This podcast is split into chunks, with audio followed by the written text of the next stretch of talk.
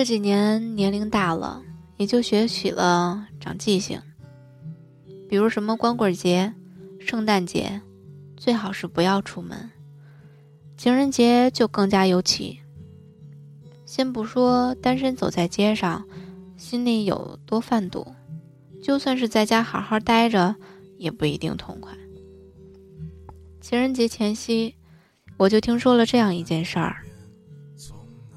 朱小姐是我的中学同学，和我这种不情不愿、偶尔相亲的女青年相比，她真算是相亲界当之无愧的楷模。除了家里七大姑八大姨介绍的那些对象，任何主流相亲网站，又或是交友软件，她几乎都是 VIP 级。上从高富帅，下到屌丝男，通通照单全收。宁可拒绝一片，绝不错过一个。我俩曾经很寸的被人介绍过同一个男人，区别就在于这人他见了我没见。后来听他说，那是个只会盯着你胸部看的变态，见了也是扭头就拉黑。于是，在这个基础上，我俩的关系就更近了一层。三不五时的通报一下最近见到的奇葩。按他的话说，罗密欧不是等来的，得先是你自己跑去见，不多见怎么知道好男人是什么样啊？终于，好男人出现了。用朱小姐的话说，她最近锁定的目标各方面条件已经属于罕见，有车有房，学历过硬。门当户对，年龄相仿。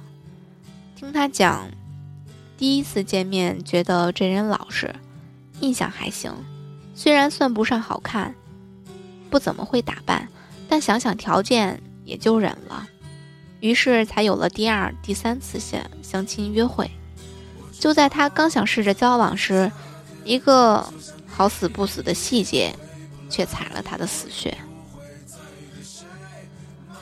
话说那天是风和日丽，朱小姐跟着这位准男友外出看电影，谁知临时绕道，跑着跑着就转了向，又赶上大堵车，两人就闷在车上半小时，愣是一句玩笑话也憋不出来。后来好不容易到了影院，拿了票，电影已经快开场，只好随便买个汉堡带进去。据他形容。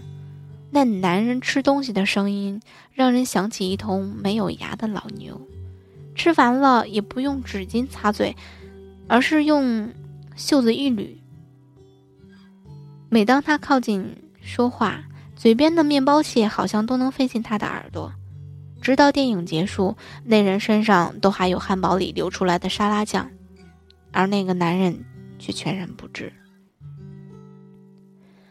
由于印象太深刻，朱小姐几乎魂牵梦绕了好几天，想了又想，还是决定算了。于是她把男的约出来，绕了好几个弯儿，才说咱俩可能不太合适。谁知那男的突然话锋一转，说：“你这不是坑我吗？这马上情人节了，难道让我一个人去见哥们儿吗？”之后。两人就站在马路边，无言对峙了好久。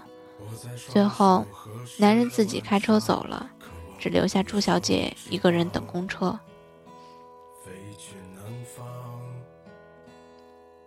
有的人就是为了过这个破节，在朋友面前臭显摆，根本不谈爱情。就他穿的那个毛领大衣配皮裤，跟奔五十了似的。我能忍那么久，也是挺过来了。朱小姐酒过三巡，跟我如此总结，直到买单时，她仍能感慨：“我那个有钱的罗密欧啊，你能不能快点出现，至少帮我买个单吧？”对此，我深表无力相劝。换了我，可能比他还不如。只能说，这世上罗密欧型号实在太多，而朱丽叶。